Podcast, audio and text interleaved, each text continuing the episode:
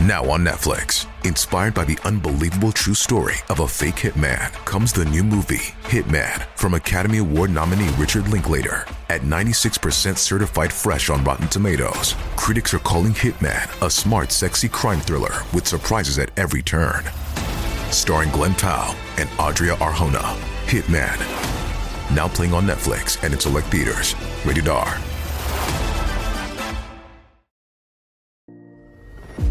Wir schreiben das Jahr 2012.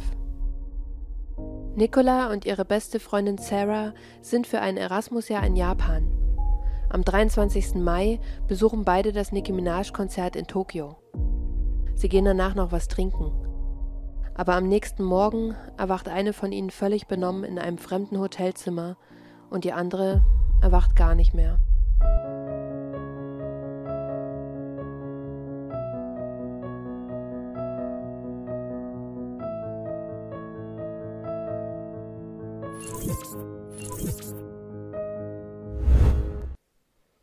Hello, konnichiwa und herzlich willkommen zu einer neuen Reise ohne Wiederkehr. Beim letzten Video waren wir ja in Irland und als ich über diesen Fall recherchiert habe, bin ich über den heutigen Fall gestolpert und direkt dran hängen geblieben, weil ich mich unter anderem gefragt habe, warum ist der so unbekannt? Warum kennt man ihn nicht? Und genau das möchte ich heute ändern und den euch vorstellen, und ich bin mir sicher, wenn wir am Ende des Videos angekommen sind, dann geht's euch ähnlich. Ihr wisst, ich bin immer bemüht, so viel wie möglich über die Opfer und deren Leben rauszufinden, damit eben nicht nur deren Schicksal und die Tat beleuchtet wird. Im Fall von Nicola gibt's nicht so viele Informationen im Internet. Ich habe natürlich trotzdem alles, was ich finden konnte, für euch zusammengefasst. Aber seht und hört selbst. Nicola wird am 17. Dezember 1990 in Wexford, Irland geboren. Sie ist die älteste Tochter der Eltern Angela und Andrew Furlong und die große Schwester von Andrea und Hannah. Die Familie lebt im kleinen Örtchen Kirklow, das liegt im Südosten Irlands, wo die Eltern das Restaurant Roadhouse betreiben. Nicola ist ein sehr freundlicher, aber auch ein zurückhaltender Mensch. Wirklich aufblühen kann sie nur im engsten Familien- und Freundeskreis, dort sprudelt sie dann vor Energie, sie redet viel und ihr Lachen wird als ansteckend beschrieben. Sie ist sehr beliebt in ihrem Freundeskreis und ein familienbezogener Mensch. Sie hat eine enge Bindung zu ihren Eltern und zu ihren beiden Schwestern, vor allem zur drei Jahre jüngeren Andrea. Nicola verbringt viel Zeit mit ihren Freunden und mit ihrer Familie und das gemeinsame Hobby von allen sind Pferderennen. Nicola ist außerdem aktive Camoki-Spielerin. Das ist ein Sport, den ich nicht kannte. Es scheint wieder irgendwas Extravagantes aus Irland zu sein, aber ich will nichts Falsches sagen, aber ich kannte Camoki nicht. Als Nicola aufs Gymnasium wechselt, beginnt sie Japanisch zu lernen. Das Loreto College ist eine reine Mädchenschule in Wexford und eine der wenigen Schulen in ganz Irland, wo Japanisch überhaupt unterrichtet wird. Und Nicola ist so gut in dem Fach, dass sie sogar als Leistungskurs nimmt und eine der wenigen ist, also eine von 25 Prozent der Schüler, die darin ihr Abitur ablegt. Danach wechselt sie zur DCU, der Dublin City University, um internationale Wirtschaft und Sprachen zu studieren. Und immer mit dabei hat sie ihre beste Freundin Sarah.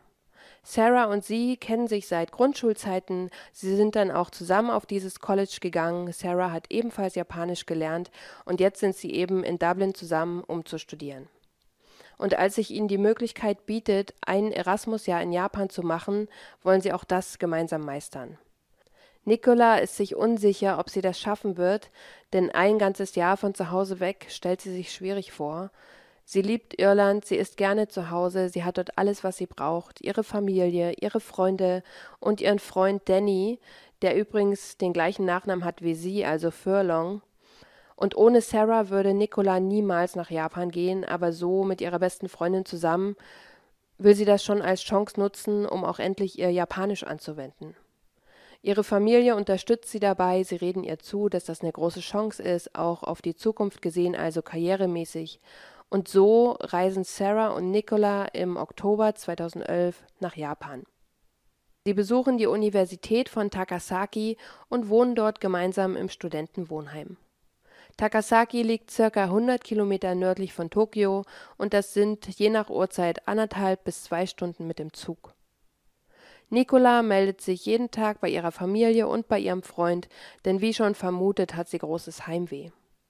Deswegen will sie ihren 21. Geburtstag auch zu Hause in Irland feiern und fliegt im Dezember 2011 zurück. Eigentlich will sie nur bis nach Weihnachten und Neujahr bleiben, bleibt dann aber insgesamt sieben Wochen, rappelt sich danach aber doch nochmal auf und sagt, ja, die letzte Zeit bis Juli ziehe ich jetzt noch durch, es sind ja nicht mal mehr sechs Monate. Es ist jetzt Mittwoch, der 23. Mai 2012. Sarah und Nicola haben Tickets für das Nicki Minaj-Konzert heute Abend in Tokio und freuen sich sehr drauf, denn es ist eine kleine Location, es passen nur 2000 Menschen rein, das heißt, sie werden hautnah dabei sein. Und Nicola schreibt ihrer Mutter auch freudig eine Nachricht und sagt, wir machen uns jetzt fertig fürs Konzert und dann nehmen wir den Zug nach Tokio. Nicolas Mutter Angela lächelt über die Nachricht, denn sie kennt ihre Tochter und sie weiß, dass die sich gerne zurechtmacht für besondere Anlässe und stellt sich eben vor, wie lange Sarah und Nicola schon vor dem Spiegel stehen. Sie freut sich, dass Nicola in zehn Wochen wieder zu Hause ist und ahnt nicht, dass das das letzte Lebenszeichen ist, was sie jemals von ihrer Tochter bekommen wird. Der nächste Tag, Donnerstag, 24. Mai 2012. Vater Andrew ist gerade auf dem Sprung zur Arbeit, als die Polizei im Hause Furlong anklopft. Als er die Tür öffnet, fragen ihn die Polizisten, sind Sie der Vater von Nicola Rose Furlong? Und Andrew entgegnet, bitte sagen Sie nicht, dass sie irgendeinen Unfall hatte. Und einer der Polizisten antwortet, es ist schlimmer, Ihre Tochter ist tot. Mutter Angela erhält die gleiche erschütternde Nachricht, während sie am Arbeitsplatz ist woraufhin sie zusammenbricht. Die Eltern erfahren zu dem Zeitpunkt auch nicht, was genau mit Nicola passiert ist. Ihnen wird nur gesagt, dass Nicola bewusstlos in einem Hotel in Tokio gefunden wurde und dass ein Fremdverschulden nicht ausgeschlossen werden kann. Zehntausend Kilometer weit entfernt wird Sarah von der Polizei befragt, was eigentlich genau passiert ist. Und Sarah schildert, dass sie eben mit Nicola bei dem Nicki Minaj-Konzert im Sepp Club in Tokio war und dass das Konzert länger ging oder sich nach hinten verschoben hat. Auf jeden Fall haben sie ihren letzten Zug nach Takasaki ins Wohnheim verpasst. Und noch während sie am Bahnsteig stehen, werden sie von zwei jungen Männern angesprochen. Einer ist der 23-jährige James Blackston, ein Background-Tänzer aus LA, und der andere ist der 19-jährige Richard Heinz, ein Keyboarder aus Memphis, Tennessee. Beide sollen in Japan auf Tour mit einem Musiker sein. Es gibt aber auch Gerüchte, dass sie Sarah und Nicola erzählt haben, dass sie zur Crew von Nicki Minaj gehören, um die beiden zu beeindrucken. Und als sie erfahren, dass Sarah und Nicola bis sechs Uhr früh auf den nächsten Zug warten müssen, laden sie sie in ihr Hotel ein. Sarah und Nicola lehnen aber entschieden ab, denn beide haben einen Freund und was sollen sie mit fremden Männern in einem fremden Hotel? James und Richard können die beiden aber überreden, zumindest noch mit in eine Bar im Stadtteil Shibuya zu kommen. Sarah sagt aus, dass sie das die bessere Wahl fanden, als bis sechs Uhr früh am Bahnsteig zu stehen und dass die beiden sehr nett waren und alles andere als gefährlich gewirkt haben. Und sie waren ja außerdem in der Öffentlichkeit unter anderen Leuten. Sie haben sich also überhaupt nicht unsicher oder bedroht gefühlt und wollten halt bis sechs Uhr früh in der Bar verbringen, tanzen und ein bisschen was trinken. In der Bar Scramble angekommen, tanzen die vier zusammen. Nicola und Sarah bestellen sich einen Wodka Red Bull, trinken den auch und irgendwann gehen sie zusammen auf Toilette. Und als sie von dort wiederkommen, stehen vier Tequila auf dem Tisch. James und Richard sagen, hey, wir wollen mit euch anstoßen. Und Sarah sagt aus, dass sie sich nach dem Tequila an nichts mehr erinnern kann. Und ihre erste Wahrnehmung nach dem Tequila ist, wie sie vor einem Hotel steht und sieht, wie Nicola im Krankenwagen abtransportiert wird. Zeitgleich zur Befragung von Sarah wertet die Polizei Überwachungskameras des Hotels aus und befragt Hotelmitarbeiter. Und auf den Überwachungskameras sieht man, wie James und Richard die beiden bewusstlosen Frauen in zwei Rollstühlen durch die Lobby schieben. Aber das ist noch nicht alles, denn der Mitarbeiter, der die Nacht Schicht hatte, sagt, dass die beiden Männer bei ihm waren und nach den Rollstühlen gefragt haben, weil ihre beiden Freundinnen zu betrunken seien, um selbst zu laufen.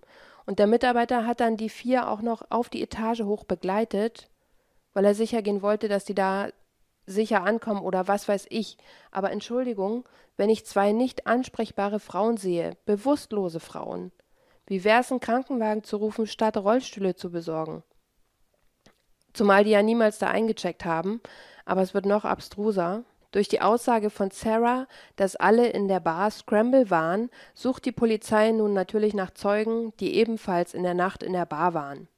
Und der Barkeeper sagt aus, dass er nicht genau weiß, wer was getrunken hat, aber dass die beiden Frauen plötzlich mit einem Schlag völlig weggetreten waren. Andere bezeugen, dass sie gesehen haben, wie die beiden Frauen von den Männern in ein Taxi gedrängt wurden. Jetzt ist es so, dass Taxis in Tokio oder in Japan vielleicht generell Überwachungskameras haben. Sie machen also das Taxi bzw. die Taxizentrale auswendig. Richard, der 19-jährige Keyboarder, sitzt vorne auf dem Beifahrersitz und Tänzer James sitzt mit Sarah und Nicola hinten auf der Rückbank im Taxi. Die beiden Männer klatschen sich ab und reden darüber, was sie für ein Glück haben, dass ihnen diese beiden hübschen Irinnen in den Schoß gefallen sind. James vergreift sich hinten an Sarah, heißt, seine Hand wandert an Stellen, wo sie absolut nichts zu suchen hat, und die beiden Männer reden darüber, dass sie die Frauen im Hotel durchnehmen werden. Es fällt außerdem der Satz, dass sie hoffen, dass keine von beiden aufwacht. Aber offensichtlich ist Nicola an irgendeinem Punkt aufgewacht, denn 3.20 Uhr ruft anderer Hotelgast an der Rezeption an und meldet, dass es im Zimmer nebenan ziemlich laut ist. Der Hotelmitarbeiter geht daraufhin zum Zimmer, klopft an und Richard öffnet ihm die Tür. Der Mitarbeiter sieht Nicola bewusstlos auf dem Boden liegen und ihre Lippen haben bereits eine andere Farbe angenommen. Deswegen geht er direkt über zu Wiederbelebungsmaßnahmen. Krankenwagen und Polizei werden gerufen und während Nicola auf dem Weg ins Krankenhaus ist, versuchen die Ärzte durch Intubation, Herzdruckmassage und durch Adrenalinspritzen Nicola wiederzubeleben doch alle Versuche bleiben erfolglos und Nicola wird 3.58 Uhr für tot erklärt. Wie Sarah gefunden wurde, also wie herausgefunden wurde, dass sie in einem anderen Hotelzimmer ist, auf dem gleichen Gang oder direkt nebenan, darüber habe ich keine Informationen im Internet gefunden. Ich kann mir aber vorstellen, dass der Hotelmitarbeiter der Polizei den Tipp gegeben hat und gesagt hat, hier war noch eine andere Frau, denn es ist der gleiche Mitarbeiter, der den beiden Männern noch die Rollstühle besorgt hat. Richard und James werden direkt im Hotel festgenommen und kommen in Untersuchungshaft. In Japan kann man Verdächtige zehn Tage festhalten, ohne sie wegen irgendwas anzuklagen. Es ist gängige Praxis, dass man dann während dieser zehn Tage irgendeinen geringeren Straftatbestand findet, wegen dem sie angeklagt werden können, um Zeit zu gewinnen, Beweise für die größere Straftat zu finden. Und genauso hat die japanische Polizei das hier gehandhabt und deswegen werden James und Richard am 27. Mai wegen unsittlicher Körperverletzungen an Sarah angeklagt.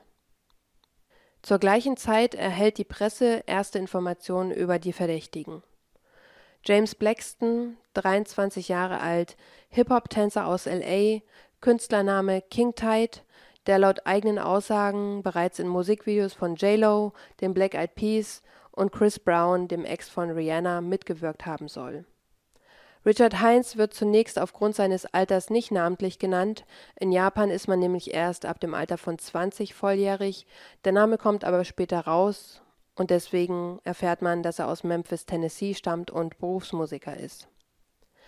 Hollywood-Blogger Paris Hilton streut das Gerücht, dass es sich bei Tänzer James um einen der Background-Tänzer von Nicki Minaj handelt.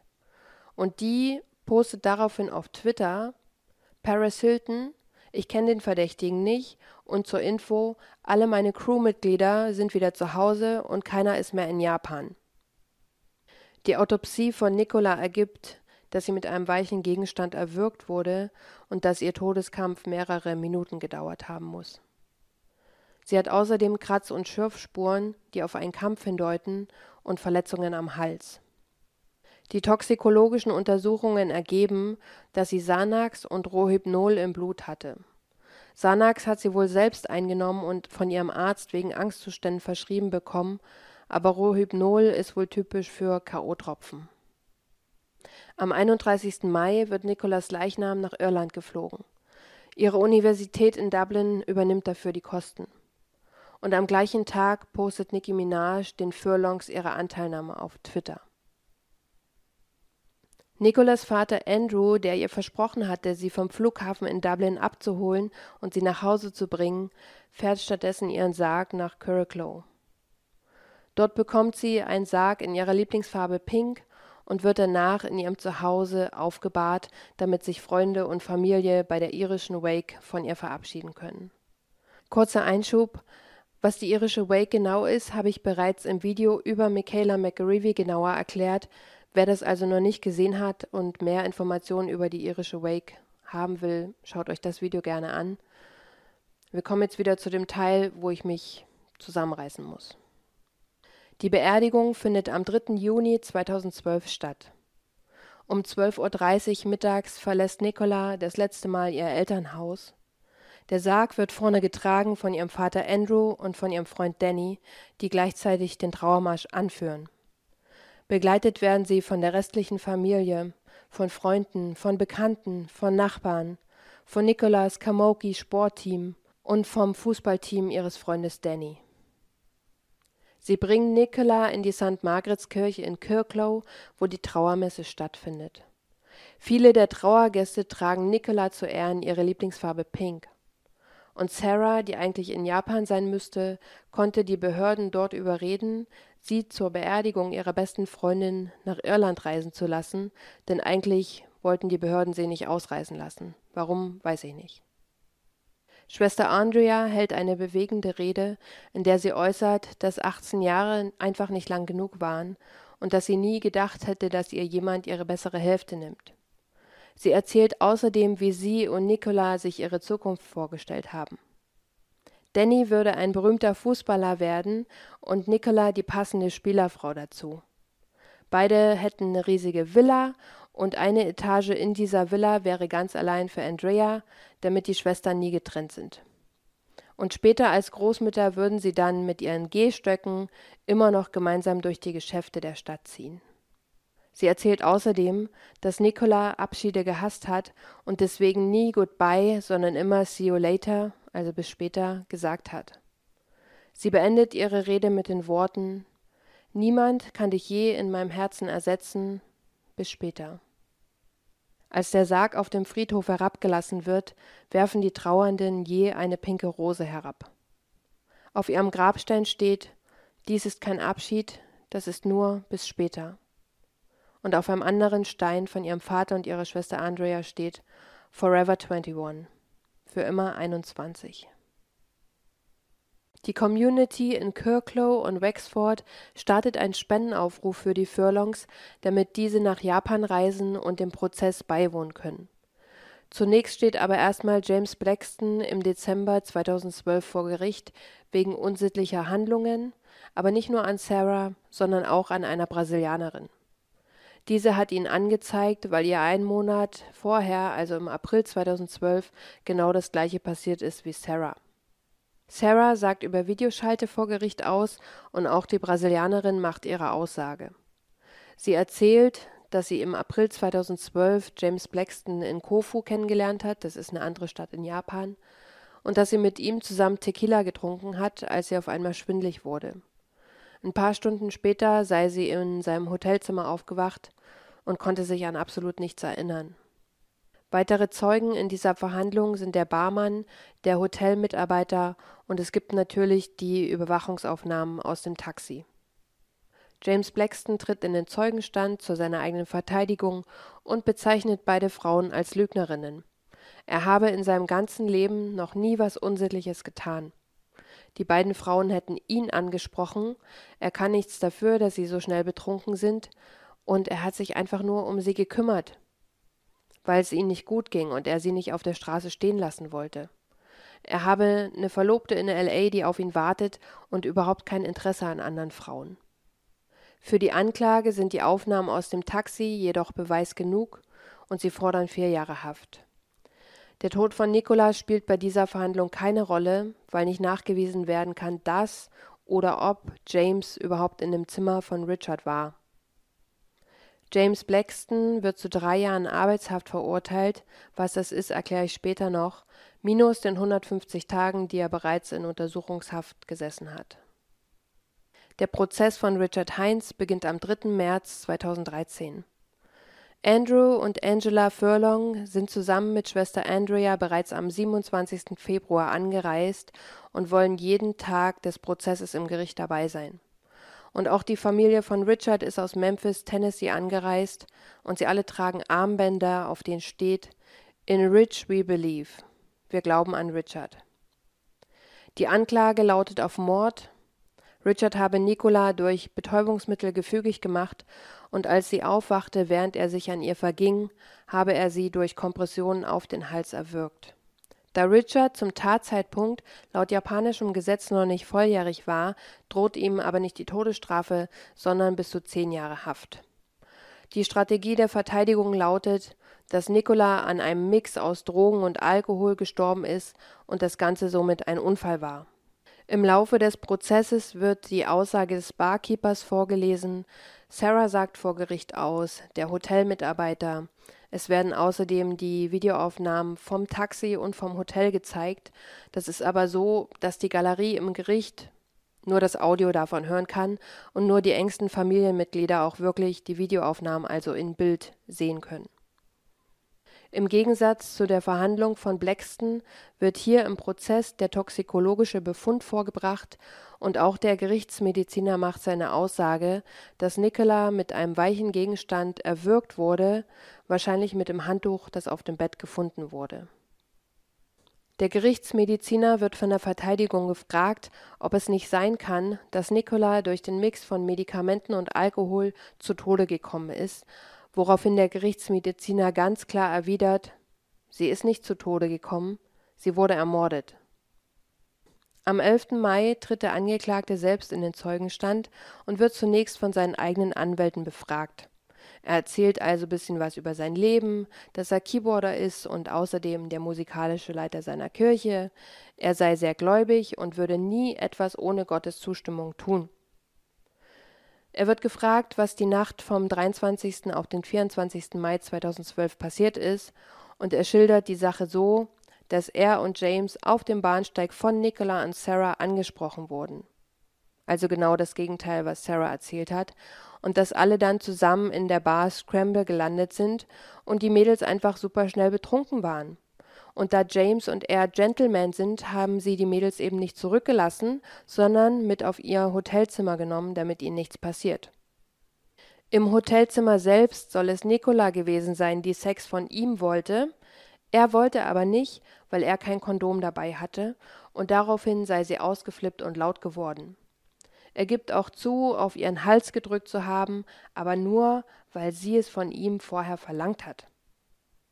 Von seinen Verteidigern darauf angesprochen, was im Taxi los war, gibt er an, dass junge Männer nun mal so reden und das alles total ironisch und doch nicht wortwörtlich gemeint war. Im Kreuzverhör wird er vom Staatsanwalt gefragt, ob er den Bericht vom Pathologen überhaupt verstanden hat, der ausdrücklich von einem starken Druck gegen den Hals über mehrere Minuten lang gesprochen hat. Und Heinz gibt zu, dass es länger war als 30 Sekunden. Er hätte aber den ersten Bericht oder die erste Aussage, die er gemacht hat, schon lange revidiert. Nur hätte die Polizei in Japan den Bericht nie angepasst. Und er weiß, dass es länger als 30 Sekunden war. Bezüglich des Drucks sagt er, falls ich mich verschätzt habe, tut mir das leid, aber nur, falls ich mich verschätzt habe. Während seiner gesamten Aussage spricht er immer wieder von Niki, weswegen die Familie von Nicola das Gericht bittet, den Angeklagten anzuweisen, sie nicht so zu nennen, weil ihr Name war Nicola und kein Mensch hat sie jemals Niki genannt. Die Familie bittet außerdem den Staatsanwalt, dem Angeklagten die Frage zu stellen, warum Nicola sterben musste, woraufhin Heinz antwortet, er weiß es nicht. In seinen letzten Worten, also wenn das Gericht immer fragt, wollen Sie noch was sagen, bevor das Urteil gesprochen wird, richtet sich der Angeklagte an die Familie von Nicola und spricht ihnen sein Beileid aus, ohne aber Verantwortung für seine Tat zu übernehmen. Er sagt außerdem zu ihnen, dass es ihm Frieden gibt, dass sie, also die Familie von Nicola, und er an den gleichen Gott glauben. Am 19. März 2013 wird dann das Urteil gesprochen. Richard Heinz wird für den Mord an Nicola für schuldig befunden und erhält fünf bis zehn Jahre Haft. Heißt, wenn er Reue zeigt, kann er bereits nach fünf Jahren entlassen werden. Kurz zu den Gefängnissen in Japan. Dort herrschen ganz strenge Regeln und Vorschriften. Man darf nicht unaufgefordert sprechen. Wenn man schreit, kommt man direkt in Isolationshaft und man muss sieben Stunden am Tag arbeiten. Es gibt dort verschiedene Workshops, wo Möbel lackiert werden oder Kinderspielzeug hergestellt wird. Tausende Sachen, deswegen auch Arbeitshaft. Und es gibt einen bestimmten Zeitraum am Tag, wo ein Gefangener oder wo jeder Gefangene nur auf sich alleine gestellt ist, um seine Tat zu reflektieren. Man kommt also nicht wegen guter Führung eher raus, sondern wenn man seine Tat bereut. Richard kommt aber nicht nach fünf Jahren frei, sondern sitzt die gesamten zehn Jahre ab. Heißt im Umkehrschluss, er hat seine Tat nie bereut, aber er hat sie ja auch nie zugegeben. Er hat immer gesagt, das war ein Unfall oder ein Versehen, was auch immer. Aber die zehn Jahre sind ja auch mittlerweile vorbei und er wurde am 19. November 2022 entlassen. Er ist danach direkt zurück in die USA, lebt dort sein Leben, hat sein altes Leben aufgenommen und postet sich auf Facebook selbst, wie er Klavier spielt oder einfach nur posiert. Die Zeit im Gefängnis von Tänzer James ist bereits Ende 2015 abgelaufen und auch er ist direkt zurück in sein altes Leben. Er nennt sich jetzt nicht mehr King Tide, sondern Jay Styles und postet sich auf Instagram mit Snoop Dogg und anderen Künstlern. Er unterrichtet Kinder, was total krass ist, aber klar, woher sollen die Leute das dort wissen? Das ist in Japan passiert, wahrscheinlich weiß in den USA niemand davon. Und vielleicht würden die Eltern ihre Kinder nie zu ihm in Tanzunterricht schicken, wenn sie das wüssten. Er kann ja auch einfach behaupten, er ist drei Jahre in Japan rumgetourt. Wer weiß das schon? Und Nikolas Familie, die kann eben nicht einfach so die Zeit zurückdrehen und in ihr altes Leben zurückfinden. Sie müssen mit dem Verlust leben und auch damit leben, dass der oder die beiden Täter wieder frei sind. Die Familie hat damals alles eingesammelt, was Nicola gehört hat, und mit nach Hause genommen, wo es laut ihrer Mutter auch hingehört. Das Einzige, was noch in Japan ist, weil es nie gefunden wurde, ist der Schuh aus der Tatnacht. Sie haben auch überlegt, das Hotel zu verklagen wegen Fahrlässigkeit, weil in Japan jeder Gast registriert werden muss, und da die Frauen bewusstlos waren, konnten sie sich weder registrieren noch ausweisen, hätten demnach nie im Hotel übernachten dürfen. In Japan wurde das aber als administrativer Fehler eingestuft und das Hotel musste letztendlich eine Strafgebühr von umgerechnet nur 41 Euro bezahlen. Um aber mit was Positivem abzuschließen, wie ich es am Ende ja gerne immer mache, in Wexford steht seit 2018 ein Denkmal namens Garten der Engel. Es ist direkt am Wasser und die Idee dazu entstand nach Nikolas Tod. Es hat aber insgesamt sechs Jahre gedauert, bis alle Formalitäten erledigt waren, das Stück Land gekauft werden konnte und es letztendlich umgesetzt wurde. Es steht aber nicht nur für Nikola, sondern stellvertretend für alle Kinder, die wie Nikola zuzeitig aus dem Leben gerissen wurden. Ich habe auch nach den Angehörigen gegoogelt, weil mich immer interessiert, was aus denen geworden ist und ob man da was rausfinden kann. Und ihr damaliger Freund Danny ist tatsächlich professioneller Fußballer geworden. Und ich habe herausgefunden, dass Sarah, die ja eigentlich das gleiche studiert hat wie Nicola, nämlich internationale Wirtschaft, jetzt Anwältin ist. Und ich hoffe, dass sie Staatsanwältin ist und ganz viele Straftäter hinter Gitter bringt. Das war der Fall für heute. Ich habe wie fast immer noch Sachen, auf die ich eingehen will, weil sie mich beschäftigen. Aber als allererstes frage ich euch, nachdem ihr den Fall gehört habt, warum ist er so unbekannt? Es gibt so viele Fälle, die werden gefühlt und übertrieben gesagt tausendmal besprochen, und diesen hier gibt's fast nirgendwo. Ich habe genau zwei Sachen gefunden, ein Podcast und ein YouTube-Video von zwei True Crimerinnen. Beide sind aus Irland, heißt aus dem Land, aus dem Nikola stammt, und die haben wahrscheinlich damals die Berichterstattung mitbekommen. Aber außerhalb dessen gibt es weder auf Spanisch, auf Englisch, auf Deutsch nichts über diesen Fall. Und was mich am meisten beschäftigt, ist diese Rollstuhlsache. Weil ich mir vorgestellt habe, wie krass und absurd das ist Und ich gebe dem Hotelmitarbeiter überhaupt keine Schuld. Klar, man hätte den Krankenwagen rufen können, aber wenn dir Gäste erzählen, das sind meine Freundinnen, was, wen soll der denn anrufen, um das zu verifizieren? Und vielleicht wird er letztendlich noch rausgeschmissen, wenn Gäste sich beschweren, dass er unfreundlich war oder sie aufgehalten hat, obwohl sie schlafen wollten und so weiter. Und dann stelle ich mir die Situation in der Bar vor, dass Menschen sehen, wie die beiden in ein Taxi gedrängt werden und du nichts tun kannst, weil du kennst ja wirklich die Beziehungen untereinander nicht. Und wie schlimm das eigentlich ist, wenn man selber sowas mitkriegt und dann nicht einschreiten kann, weil man, klar, man kann nachfragen, hey, kennst du die, aber wenn die Frauen nicht reagieren können, wie, wie sollen sie denn sagen, nee, das ist nicht mein Freund. Und ich kann euch nur eine Geschichte aus meinem Leben erzählen. Ich versuche es kurz zu halten, auch wenn es ein bisschen kompliziert ist. Aber letztendlich war ich im Club feiern als Studentin. Ich war bei einem Geburtstag von einer Person, die ich nicht kenne, weil ich die Begleitung von einer anderen Freundin von mir war. Sprich, ich kannte niemanden außer die eine Freundin von mir. Wir waren sieben Mädels im Club, haben getanzt und uns im Laufe des Abends auch verteilt. Sprich, ich habe nur noch mit der Freundin, die ich kenne, zu tun gehabt. Die anderen waren verteilt. Und irgendwann hieß es, kommt schnell. Jessica sollte wurde gerade von zwei Männern rausgetragen und wir haben das noch stoppen können. Und wir sind dann alle mit ihr rausgegangen, haben Platz gesucht, wo wir uns hinsetzen können, wo, wo wir ihr Wasser geben können. Und die Situation war wohl so, dass diese Jessica gerade zwischen zwei Männern, also die Männer hatten ihre Arme auf ihren Schultern und wollten sie raustragen, und ihre Freundin hat das gesehen und das Ganze gestoppt. Und wir wussten halt nicht, also ich sowieso nicht, wie viel hat die getrunken und so weiter und so fort. Sie sah aus wie jemand, der viel getrunken hat, aber eigentlich schlimmer. Und dann saßen wir in so einem Schnellrestaurant und wussten nicht, was wir tun sollen und dachten, ja, mit Wasser, mit allem geht's ja irgendwie irgendwann besser. Und dann kam eine fremde Person zu unserem Tisch und hat gesagt, Leute, eure Freundin geht's wirklich nicht gut, ihr solltet den Krankenwagen rufen. Und dort haben wir wirklich erst in ernster Lage begriffen und den Krankenwagen gerufen. Man versucht immer noch selber irgendwie was zu retten, aber der ging's wirklich nicht gut und ich habe sowas auch noch nie gesehen und ich werde den Gesichtsausdruck auch nie vergessen. Und der Krankenwagen kam dann, wir haben dann extra noch gesagt, die hat nicht viel getrunken, sie trinkt nie viel, sie muss irgendwas ins Glas gekippt bekommen haben. Und später kam dann raus, dass sie eben Betäubungsmittel in ihrem Blut hatte.